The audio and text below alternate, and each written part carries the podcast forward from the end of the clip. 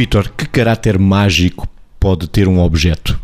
de facto, há muitos objetos que estão ligados a uma conotação mais mágica, mais supersticiosa. E nós vemos isso muitas vezes, não é? Vemos que determinadas pessoas não se libertam de objetos porque têm lá dentro, para além da carga emocional, têm lá dentro um simbolismo que reenvia para a ideia de que aquele objeto vai trazer isto de bom ou a perda daquele objeto pode trazer uma coisa má. E aqui é complicado, porque se a pessoa ficar escrava desta dinâmica, é claro que isto transforma-se numa coisa ansiogénica para a pessoa porque tem que andar a tomar conta do objeto com medo de correr algum risco se perder esse objeto. Aqui o desafio é, uma coisa é ter objetos, outra coisa é ser tido pelos objetos, que são coisas diferentes de facto na prática.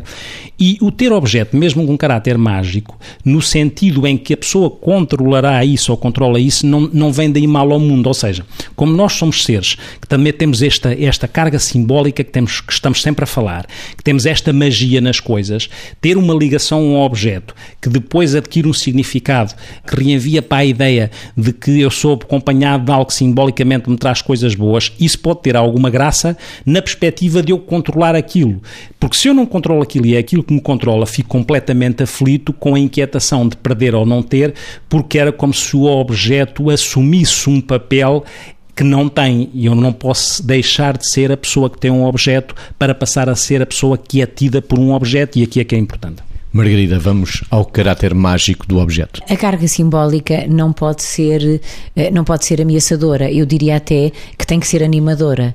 Ou seja, se isto me faz lembrar, se, sem, sem entrarmos pelo lado da superstição, se algum objeto me faz lembrar isto ou aquilo, me faz proporcionar uh, uma melhor decoração, me faz objetos que usamos predominantemente no, no Natal, por exemplo, porque estão associados à quadra e nos fazem fazer determinado tipo de decorações nas mesas que pomos ou nas mesas de aniversário ou nas mesas de jantar de festa a pretexto disto ou daquilo.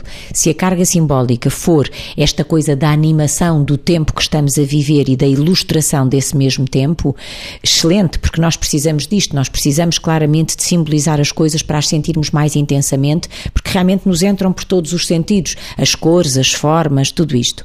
Agora, se efetivamente a isto estiver ligado a uma certa superstição de se isto, se este objeto não estiver lá, se eu o perder, ai, então vai-me acontecer alguma coisa, quase sempre é este pensamento obsessivo, ameaçador, supersticioso, aí sim, aí podemos estar a entrar em sofrimento. Portanto, esta carga simbólica tem que ser animadora. Se representar uma ameaça, uma hipótese de destruição, um medo sem sentido que é construído dentro da nossa cabeça e que, portanto, se torna ansiogénio e, de facto, nos proporciona claro mal-estar, aí, objetivamente, é quando os objetos que estamos a utilizar já não têm carga nenhuma a não ser destruírem a nossa, o nosso equilíbrio emocional. Aí já não serve para nada.